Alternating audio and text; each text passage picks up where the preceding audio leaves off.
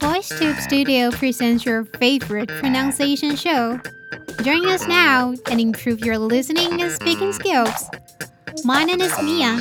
You're listening to VoiceTube's Pronunciation Challenge.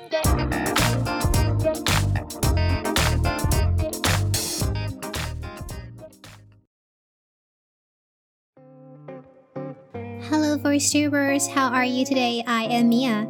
Today's video is about food that we are all familiar with. It consists of pieces of dough and is usually wrapped around the filling. Have you had the answer in mind? Yes, it's dumplings. Today's video is about this common but quite essential food. Now it's time for today's sentence. As archaeologists pored over ancient tomb in Turfan in western China, they discovered some surprisingly well-preserved and familiar relics. I repeat the sentence again slowly. As archaeologists pored over ancient tombs in Turfan in western China, they discovered some surprisingly well preserved, and familiar relics. Now let's see the pronunciation tips. The first word is archaeologist. Archaeologist. It's a long word, but we can separate it into smaller parts so it will be easier to pronounce. So let's separate the word into five parts. A R C H A E O L O G I S T. In the first part, A R is R, R. And in the second part, C H A E, the H here is a silent letter, so we don't have to pronounce it. And A E is long I sound, so it's E, E. So the second part is key, key. And the third part, the O here is ah, ah. And now let's see the fourth part. L O, the O here is uh uh. So the fourth part is l, l. Now is the last part, G-I-S-T. So here you can see there's I-S-T here. When the words end with I-S-T, it actually means a person who practices or is concerned with something.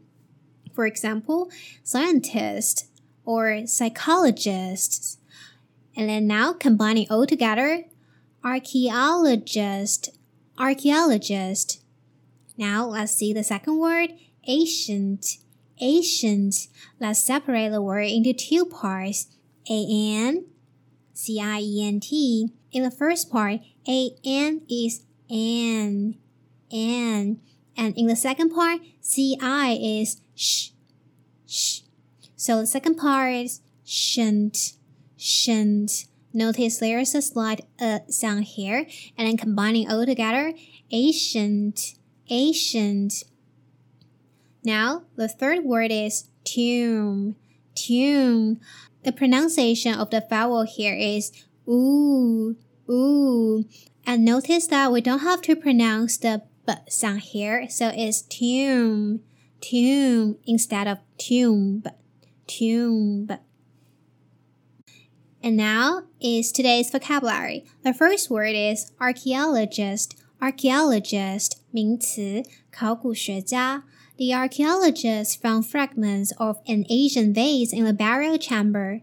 考古学家在墓室中发现了一个古代花瓶的碎片。Number two, pore, pore, 动词，仔细钻研。Her crazy fan pores over her social media pages, trying to find some clues about whether she's single. 他的疯狂粉丝仔细浏览他的社交媒体页面，试图找到一些关于他是否单身的线索。Number three, relic, relic 名词，遗物或遗迹。There are some relics from the Stone Age that are on exhibition in the museum. 博物馆里有一些石器时代的遗物正在展出。All over the world, there are different kinds of dumplings. Some are filled with meat, and some are vegetables.